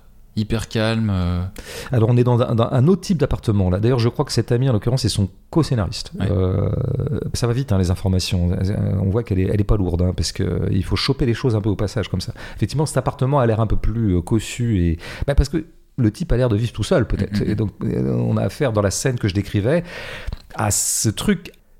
Qu'est-ce que ça fait de vivre avec quelqu'un? Du point de vue le plus concret possible. Et ben ça fait ça et qu'on ressent absolument. Et après, ils vont s'engager dans le voyage en Italie qui pourrait être présenté comme dans une dramaturgie un petit peu mécanique, à savoir rallumer la flamme, mais aussi on va sortir un peu de l'ordinaire, on va se donner du temps. Là, on va un petit peu dématérialiser notre vie, on va se retrouver sur une espèce de coussin d'air qui est celui du voyage, quoi. Bon, ben, sauf qu'en fait, c'est pas traité comme ça. Ils sont rattrapés par la matière. Et le voyage, comme tu l'as déjà pas mal dit, est traité de façon extrêmement euh, triviale, ce qui fait que, par exemple, je trouve le titre est mensonger. Enfin, en tout cas, il est mensonger à un premier stade de réflexion. C'est pas un voyage en Italie qu'on a à faire. Voyage, c'est vachement classe comme mot. Voyage, tout de suite, c'est l'aventure, c'est je fais des voyages. Est-ce que tu aimes les voyages? Oh, il a fait des grands voyages, c'était un grand voyageur. mm, mm. Non, c'est des vacances. Vacances, c'est tout de suite un truc beaucoup plus socialisé, genre on prend des vacances, ben d'abord quand on travaille pas. Là, on a 4 jours, c'est pas beaucoup, parce que de toute façon, petit, on peut pas le faire garder plus longtemps, puis ça m'embête que tes parents, le je sais pas quoi. Enfin, donc on a affaire, c'est vacances en Italie en fait. Ouais, et puis c'est très balisé d'ailleurs, elle le dit. Ouais, euh, c'est très balisé. avec le routeur, tout le monde passe par les mêmes restos, les mêmes Ben oui. endroits. Sauf que moi, je prends très au pied de la lettre le... une de mes phrases préférées du film. Oh, j'adore le guide du routard. Voilà, c'est Sophie le tourneur. Moi, ça me fait marrer, ça. Oh, j'adore le guide du routard. Et je crois qu'en fait, elle adore le guide du routard. Ce que Mm. je veux dire par là, c'est qu'on se tromperait, absolument, je crois, hein, en pensant que, en nous montrant ce couple qui finalement emprunte les sillons touristiques, euh, commande en ligne, euh, dans une espèce de truc un peu clé en main, on va aller chercher un moment euh, au saut du bateau dans une espèce de petite méhari pour les mener à l'hôtel, avec une espèce de couleur locale un peu très largement artificieuse. Bon, Couleur fait, orange chez Luigi. je là. pense que Sophie Lauter n'a pas d'ironie par rapport à ça. Je veux dire, elle ne prétend à aucun moment qu'elle va faire un film qui serait beaucoup plus haut de gamme que ça, et elle ne prétend à aucun moment que son couple soit autre chose que des touristes comme toi et moi. Mm, mm. Ils vont là où vont tous les autres. Ouais, et puis ça documente l'état du tourisme actuel, Tout à fait, mais ça le documente, je pense, de façon euh, non critique. Mm. C'est ça qui est étonnant. oui, oui. Tu vois Et ça que- documente aussi, euh, stricto sensu, le, le fait qu'il y a aussi un gap générationnel. Tu vois, elle utilise le guide du routard pour pouvoir euh, circuler en Sicile, alors que d'autres euh, jeunes gens plus jeunes Oui. utiliseraient leur smartphone pour trouver une adresse. Oui, le guide du retard, c'est plutôt ma génération, effectivement. C'est une espèce de fleuron de ma génération, même un signe distinctif de notre génération, ça c'est sûr. Les gens chopent des, des restos, par exemple, sur Instagram. Tout à fait. Plutôt. Mais, et donc après tout le, le parcours tel que le film s'est écrit, il ne sort jamais des balises euh, préécrites pour lui, ce qui est une, encore une fois une façon de se plier aussi à l'ordinaire. C'est comme si le film, comme ça, s'en remettait totalement au tout venant. C'est-à-dire qu'en fait, mon film, leur parcours en Italie et notamment en Sicile, ressemblera totalement à ce que vivent tous les autres. Bon, quand ils regardent le petit film au début, quand ils sont encore à Paris, le petit film de promotion de l'hôtel, qui joue un peu sur une espèce d'iconographie totalement guimauve de, en gros, c'est un lieu marital, quoi. Il y a une espèce de comédienne qui a une belle robe de mariée. Et c'est génial la tête qu'ils font. Parce qu'il y a tout dans leur tête. Il y a oui et non. Il y a toujours cette espèce d'entre-deux dans lequel ils sont, qui est tellement subtil. Évidemment, un peu d'ironie quand même. Ils adhèrent pas complètement à cette espèce de romantisme clicheteux. Ouais, sauf que, ils ont quand même un petit sourire en regardant. Et preuve que ça les tente, cut Et ils y sont. Ils sont dans l'avion. Le cut nous dit que c'est ça qui les a décidés à y aller. Alors qu'ils avaient un débat hein, sur euh. Espagne, Italie, machin. euh, lequel débat d'ailleurs Et voyez- voit comme c'est subtil toujours. On est sur un petit débat un peu trivial, genre oh, dans quel pays on va aller cette année Tu vois, qui est typiquement une, une question classe moyenne. Espagne ou Italie. Espagne, Italie, c'est quand Espagne, même pas. on non mange plus, pas très tu vois. bien Bon. depuis qu'ils sont dans l'Union européenne. Euh, voilà, et donc ils consultent autour d'eux d'ailleurs, ils consultent des gens qui ont déjà fait l'Italie ou déjà fait l'Espagne avec cet usage du verbe qui fait toujours un peu frémir tout le monde. T'as fait le Vietnam, t'as fait le Venezuela, tu vois. Ouais, mais sauf que bah, ils ont pas peur, ils disent ça. Et elle rencontre quelqu'un dans la rue qui, elle, est allée dans les éoliennes, elle la conseille, etc. Après, après, elle appelle son frère qui lui dit la même chose. Bon, on consulte des gens, quoi. Donc on, immédiatement, on ne prétend à aucune originalité. On va faire ce que les autres ont fait. Et d'ailleurs, on se portera plus volontiers vers telle ou telle destination que les autres qui l'ont fait te diront qu'il faut le faire. Donc vraiment, cette espèce de non-prétention à l'originalité, je la trouve admirable en fait. Parce que je pense qu'elle dit quelque chose de l'art de le tourneur elle-même. Mais comme d'habitude, il y a de la gravité au travail, en tout cas quelque chose qui joue en souterrain. C'est que dans le débat Espagne-Italie, c'est pas qu'un débat entre ouais, je le sens pas l'Espagne, machin. Non, on apprend entre deux répliques que c'est Jean-Philippe qui veut pas aller en Italie. Parce qu'il y allait avec, ses- avec Il ses est ex. Mm. allé avec toutes ses ex. Et pourquoi est-ce que Sophie, du coup, tient à aller, elle, en Espagne et non pas en Italie? C'est pour pas qu'il refasse le- les mêmes. Elle euh, ne veut pas être une ex comme les Mm. autres. Elle ne veut... Ce qui est une aspiration de toutes les amoureuses et tous les amoureux. hein. C'est l'aspiration à la singularité, justement. C'est-à-dire, je ne veux pas être une fille de plus. Moi, je veux qu'on fasse des choses que tu n'as jamais fait auparavant, etc. Le tourneur a ce génie de faire rentrer la psychologie, le sens, les choses un peu graves dans des choses qui n'en ont pas l'air, dans des faits comme ça de dialogue qui ont l'air anodins. Elle fait rentrer le grave dans l'anodin. Elle fait rentrer ce que d'autres auraient affiché à nu. Bergman, scène de la vie conjugale, on se regarde les yeux dans les yeux et on se parle et on nomme nos problèmes. Là, c'est pas ça qui se passe. C'est pas du tout la même manière. C'est pas pour jouer le tourneur contre Bergman, même si je pense que ma, préférence, ma préférence est assez nette, ouais, avec toute le- le- le- une certaine admiration que je peux avoir pour Bergman. Globalement, je, je me sens plus chez moi avec le tourneur. Alors quand même, au bout du compte, il faudra qu'on pose cette question à laquelle Sophie Le Tourneur a répondu dans le- l'extrait que tu as passé. Et l'amour dans tout ça. Est-ce veux dire, c'est une vraie question. Et pour y répondre, je voudrais passer par le scooter. À un moment, ils ont un débat, tu sais, sur euh, est-ce qu'on va prendre un scooter, deux scooters ou un? Alors, comme d'habitude, double sens. Capacité à aller choper dans la vis qui tout de suite est chargée de plein d'autres choses, sous des airs, bonhomme. Ce débat, en fait, qui a l'air de parler de on prend un scooter pour deux ou deux scooters, évidemment, est sous-tendu par, première chose, l'aspiration romantique de Sophie, et euh, Jean-Philippe qui est pas dans l'aspiration romantique, etc. Deuxième sous-bassement, euh, Jean-Philippe fait allusion à une fille avec qui il avait fait l'Italie, justement, et avec qui il avait euh, pris... Non, c'est Ouais, elle, c'est elle, qui est partie avec, elle, avec voilà. un mec. qui a déjà fait du scooter à deux et c'était avec un mec. Et là, mini crise de jalousie, Mm. Bah, pointe de jalousie. De... Bon, donc en fait, t'es toujours un peu miné comme ça. Ils vont finir par prendre un scooter pour deux. Et là, on va avoir une espèce de pantomime autour du scooter qui résume tout l'art burlesque de Sophie Le Tourneur. En gros, c'est comment les corps se tiennent. Le problème du couple est immédiatement un problème gymnastique.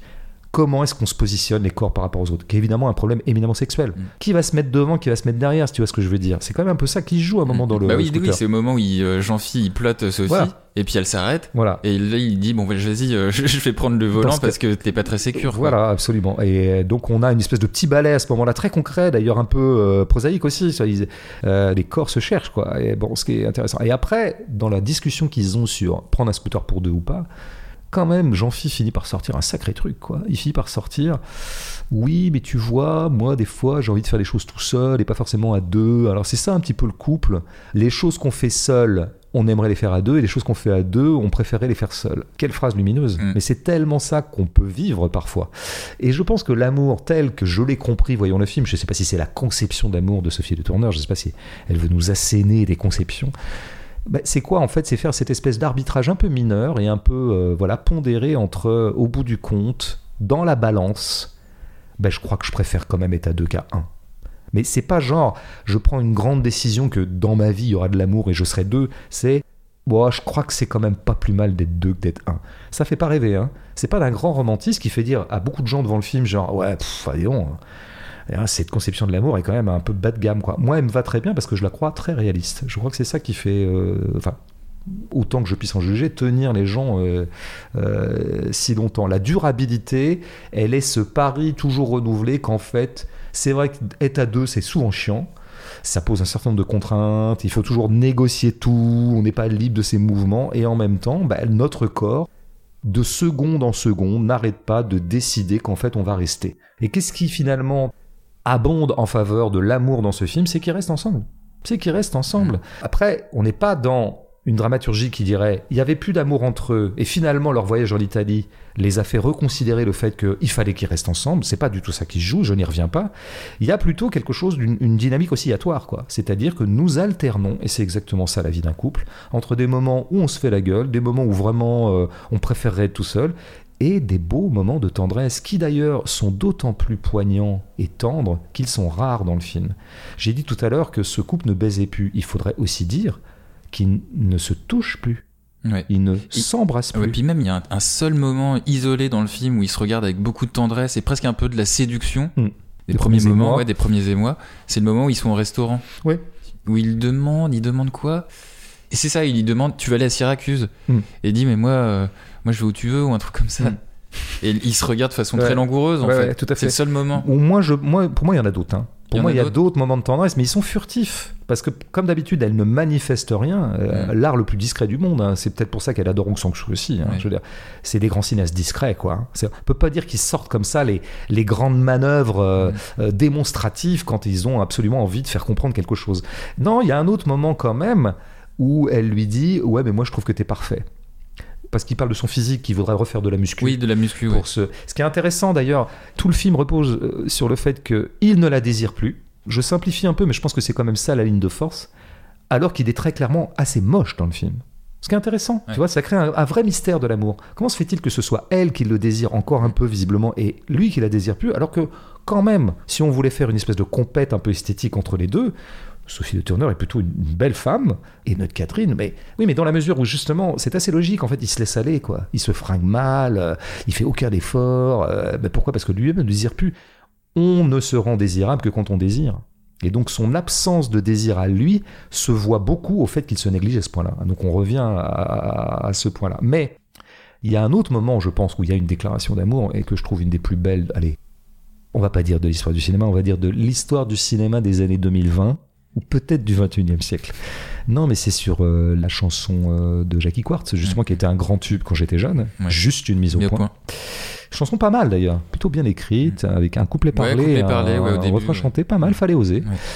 Juste une mise au point sur les plus belles images de ma vie. Ce qui d'ailleurs ouais, dit des choses un peu sur le film lui-même. Et à un moment, Jackie Quartz disait Je t'aime. Ce moment-là, ils sont dans la bagnole, ils sont en train de l'écouter en fait, tous Ouais. les deux la chanson.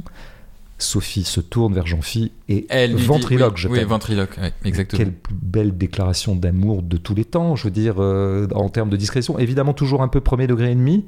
Ça peut être un peu ludique. C'est lu- Ouais, mais c'est ludique, mais pas. Bah, c'est les deux, c'est. Enfin, Ah oui. toujours la- l'oscillation, quoi. Et donc, elle a l'art quand même, en gros, l'opération par rapport à l'amour de Le Tourneur là-dedans, c'est qu'ils ne se manifestent jamais véritablement de l'amour. Par exemple, ils n'expriment jamais leurs sentiments, genre tu sais, je tiens beaucoup à toi, c'est très rare mais ça passe dans les gestes, ça passe dans des objets tiers, et ça passe par exemple dans les chansons. Oui, mais il y a même une chanson italienne très, très explicite. Hein. Mais qui dit d'ailleurs, dont le refrain dit aussi la fameuse métaphore pourrie, là, que j'adore. Il faut que tu rallumes ma flamme, je oui, crois que c'est ça, c'est dans la chanson italienne. Moi j'aime assez, tu veux, qu'elle passe aussi par de la variété. Tu vois, c'est encore aussi son goût pour le lieu commun, le patrimoine commun, tu vois. Elle fait pas la baline avec du grand art, tu vois. Bah oui, la variété, c'est vrai, quoi qu'on en pense, c'est ce qui nous soude un peu. Ça va être toujours, on le voit bien d'ailleurs dans les soirées karaoké ou dans les soirées tout court, en fin de nuit. Un petit peu ce que Nicolas Mathieu d'ailleurs avait bien établi avec Connemara. Espèce de truc réconciliateur qui serait la variétoche, quoi. Mm. Et la variété italienne, on sait qu'elle est un peu sirupeuse, qu'elle est un peu dégoulinante, qu'elle est un peu sentimentale. En même temps, on aime bien ça. C'est quand même intéressant de voir que euh, l'amour passe par là. Donc, où est l'amour dans ce film? Je veux dire, pour moi, il est partout. De la même façon que l'art de Le Tourneur consiste à faire rentrer le sens dans la matière, elle a fait rentrer l'amour dans à peu près tous les gestes. Donc les gens qui disent mais il n'y a pas d'amour là-dedans, mais je dis mais il n'y a que de l'amour tout le temps. Le simple fait qu'ils soient là en permanence ensemble porte en fait la décision amoureuse renouvelée et reconduite en permanence. Alors il y a un truc qui ajoute à ça, c'est évidemment le fait qu'ils racontent la chose, hein, qui arrive dans la dernière demi-heure. Ouais. Quand ils sont au lit, là, ils font le récit du voyage. Alors dont tu as très très bien dit que ça reproduisait ce qui a été le processus de fabrication. Hein. c'est comme si euh, Sophie de Turner affichait sa méthode dans cette fin. Mais en fait, quand, ça, quand on ne sait pas, ben, on voit le film autrement. C'est-à-dire que mm. qu'est-ce qu'on voit? On voit de compagnons durables se raconter leurs histoires. Bon. Alors là, il y a. Lui, à un moment, il dit Mais quel intérêt Il n'arrête pas de dire ça. Et donc, tu vois, il y a. Ce qui peut-être aurait été envisagé comme étant un peu trivial, sans intérêt, ben, finalement, il est acté que ça a de l'intérêt, puisqu'ils passent des heures tous les deux à s'enregistrer en se le racontant. Alors c'est même ce qui pourrait faire dire à une certaine lecture du film. Je crois que Jérôme Mopsilovitch parlait de ça notamment dans le podcast Sortie de secours. Euh, Sortie de secours. Et il n'a pas tort, loin de là. À savoir que le récit serait le substitut même de ce qui n'a pas eu lieu dans la vraie vie. En fait, on va le racheter, le rattraper, le sublimer, l'exaucer mm. avec un H par le récit. Bon, ça serait une espèce de fonction de l'art qu'on connaît bien, c'est une espèce de fonction, oui, de sublimation mm. finalement, quoi. Là où finalement... De révélateur aussi. Euh, oui, là où, on, a, monté un volcan, et finalement l'ascension du volcan, elle est très triviale. D'abord, elle fait une crise de panique. Deuxièmement, l'autre, il parle d'autre chose. Quand ils arrivent au sommet, ils disent bon, bah, c'est un trou, quoi. Mm. Bah, la vie, c'est un trou. Effectivement, la vie, ça n'existe pas. La vie, c'est toujours rien. C'est bon. Et la vie devient quelque chose quand on la raconte. Mais c'est ça, c'est la phrase de Proust dans le Te retrouver. Tout à fait. La vraie vie, la vie pleinement vécue, c'est la littérature. Voilà. Et donc là, on reconduit cette chose qui est bien connue effectivement euh, du côté des Proustiens, mais euh, du côté de pas mal de gens, c'est que en fait, où existe véritablement le réel, où la vie prend tout son sens et son intensité, c'est quand on la raconte. Quand on la vit, c'est nul. Bon, et de fait, quelque chose qui accrédite cette idée de la sublimation par le récit de quelque chose qui n'avait pas beaucoup d'intérêt en lui-même, c'est qu'ils sont dans le lit. Ce lit où ils baissent pas, bah c'est le lit où ils racontent. Donc évidemment, le récit à deux voix est un substitut d'une harmonie sexuelle qui n'existe plus. Donc on est vraiment encore dans un schéma de, rehaussement par le, récit. Et mm. c'est, euh, on pourrait très bien accréditer ça. Il y a quand même un truc qui, à mon avis, remet un tout petit peu de complexité là-dedans et nous ramène à la manière très singulière de Sophie Le Tourneur, c'est que c'est la façon dont c'est amené. Comment on se retrouve dans cette chambre? On n'a rien vu venir. Bah oui, parce qu'on est, on est encore en Italie dans, le, film. On est en Italie, on est à l'heure du film, c'est-à-dire aux deux tiers. Cut, et on se retrouve dans une chambre et mm. ils sont en train de se raconter des trucs mm. avec vaguement un dictaphone au milieu, c'est-à-dire le téléphone. Et on a un montage alterné après. Et on met du temps à se rendre compte qu'on n'est pas en Italie. La première minute, pour moi, on est en Italie, même si, en regardant bien, finalement, la chambre ressemble pas à une chambre d'hôtel. Mais elle ressemble à la première. Mais c'est tellement dans la continuité de l'Italie qu'on se croit en Italie. ce qui va nous faire comprendre qu'on est à Paris, c'est que le petit parle et que Sophie va aller le voir et donc ah ben non en fait on est mm. ah oui d'accord on est à Paris mais le fait qu'on ne le voit pas, ça prouve bien que c'est en continuité matérielle avec le reste. Mm. Bon. Et il y a une autre chose aussi, c'est que la scène elle-même, elle est tout aussi triviale que le reste. Ça se passe dans un lit, certes, pour les raisons donc il n'y a, pas de différence entre, entre ce qui se passe à l'Italie et ce qui la se passe à Paris. qui continue. C'est un moment de vie au même titre que tous les autres moments de vie. Résultat des courses, ça veut dire quoi? Ça veut dire que c'est exactement ce que tu rappelais qu'on avait dit sur Hong Sang-soo. C'est que le plan de l'art, là on est dans le plan de l'art, ils sont en train de raconter, de se raconter leur voyage en Italie pour en faire un scénario, hein, c'est bien spécifié, hein. c'est dans le but d'écrire un scénario, c'est dit, donc elle ne se cache pas du fait que ce qu'ils sont en train de faire, c'est de créer un film. Mais sauf qu'ils le créent dans un univers domestique, familier, avec les mêmes attitudes qu'ils ont depuis le début, à savoir lui gueule contre le wifi parce qu'il a peur que ça lui fasse mal au crâne ou autre chose. Ouais. Elle, elle a un, truc, un problème de peau, je sais pas quoi, Elle de un problème, pommade, euh, voilà. mettre- faut le mettre sur les fesses, ouais. Le petit est là, qui comme d'habitude les perturbe un peu, mais voilà, comme euh, peuvent faire les enfants. Elle l'enjambe un moment, euh, comme on s'enjambe parfois dans- entre couples familiers pour pouvoir. Voilà, on est vraiment dans une espèce de, de scénographie du couple tel qu'on l'a vu. Bon, voilà, ça veut dire que ce moment qui est un moment de fabrication artistique se passe autant dans la vie que le reste. Et donc, il n'y a pas de préséance de l'art par rapport à la vie. L'art n'a pas une texture différente. C'est exactement ce qu'on disait donc Sang-Soo. hein. L'art n'a pas une texture différente par rapport au plan de la vie. Euh, Pourquoi c'est important de dire les choses comme ça? Parce que, effectivement, comme tu l'as rappelé, le grand art de Sophie Le Tourneur ne se donne jamais des airs de grand art. Mais on pourrait dire que Sophie Le Tourneur elle-même ne se donne jamais des airs d'artiste.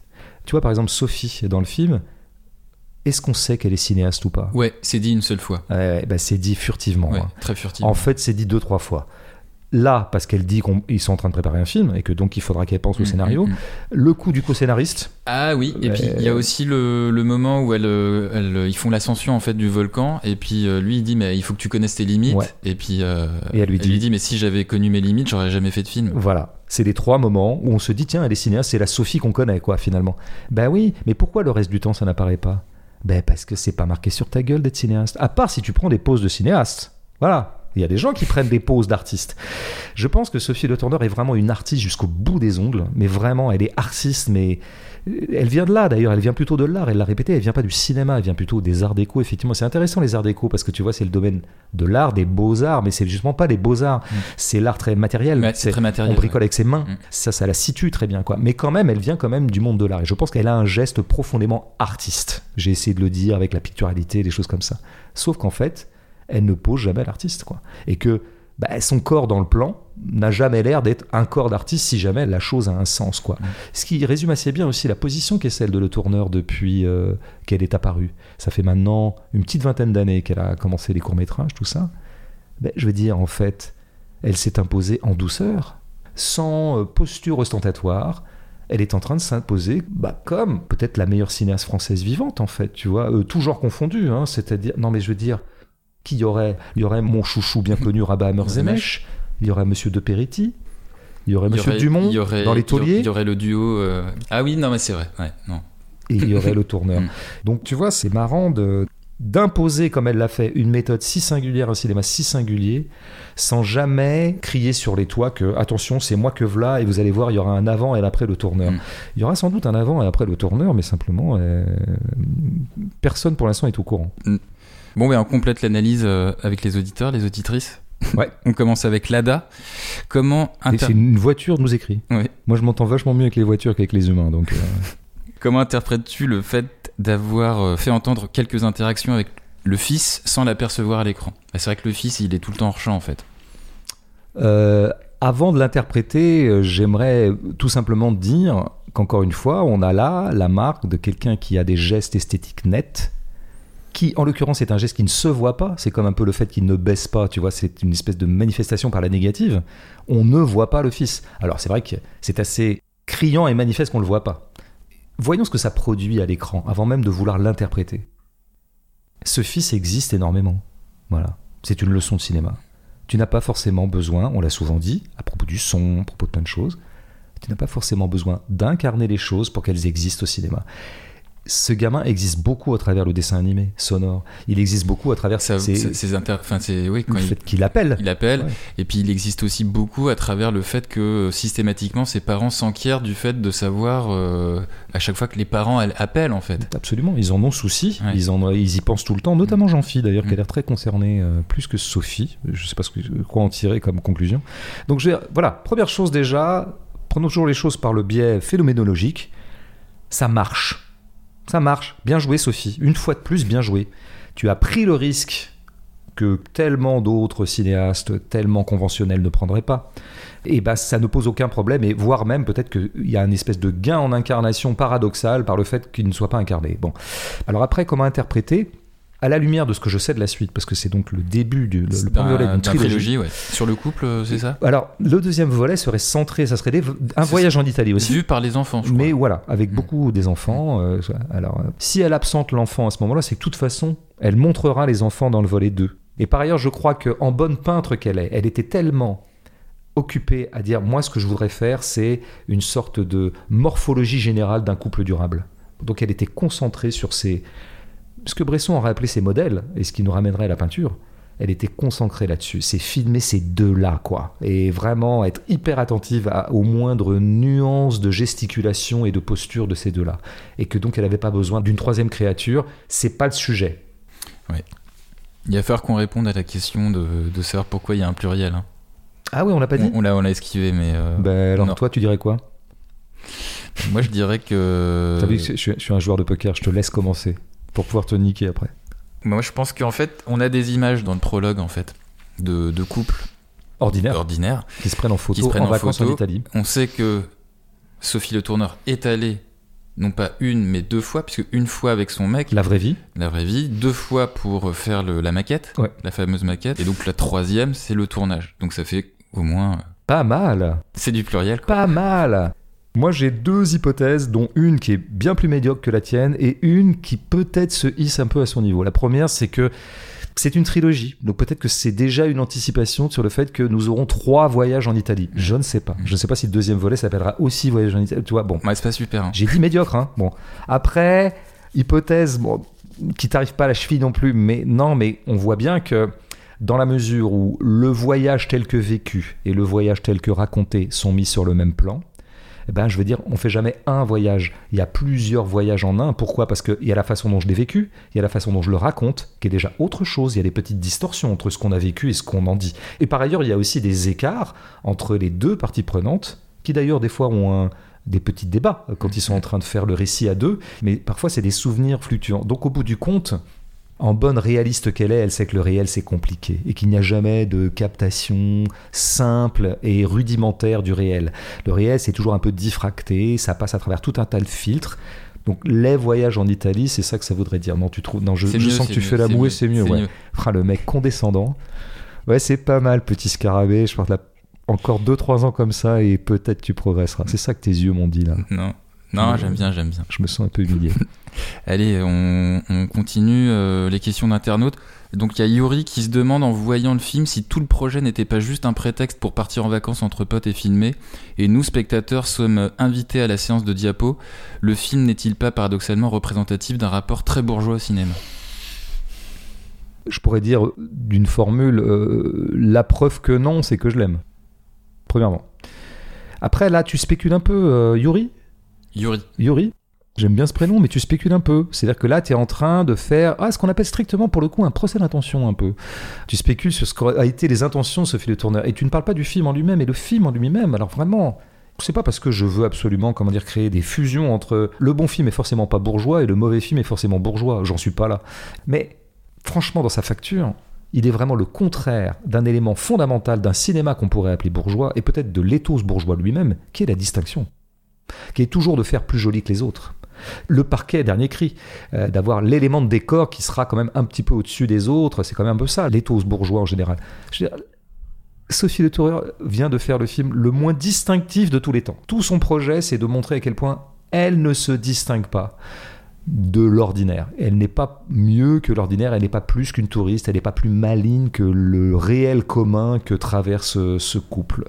Et par ailleurs, son goût pour la trivialité, son goût pour un certain prosaïsme, mais sans que ce soit d'ailleurs une trivialité poseuse, parce que parfois il y a une façon bourgeoise d'afficher la trivialité. Tu sais, je, ah, regardez comme je suis vulgaire, regardez comme je suis trash.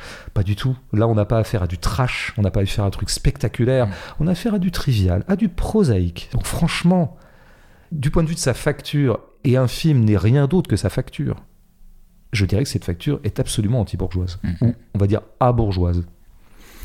Euh, donc on conclut avec Léo.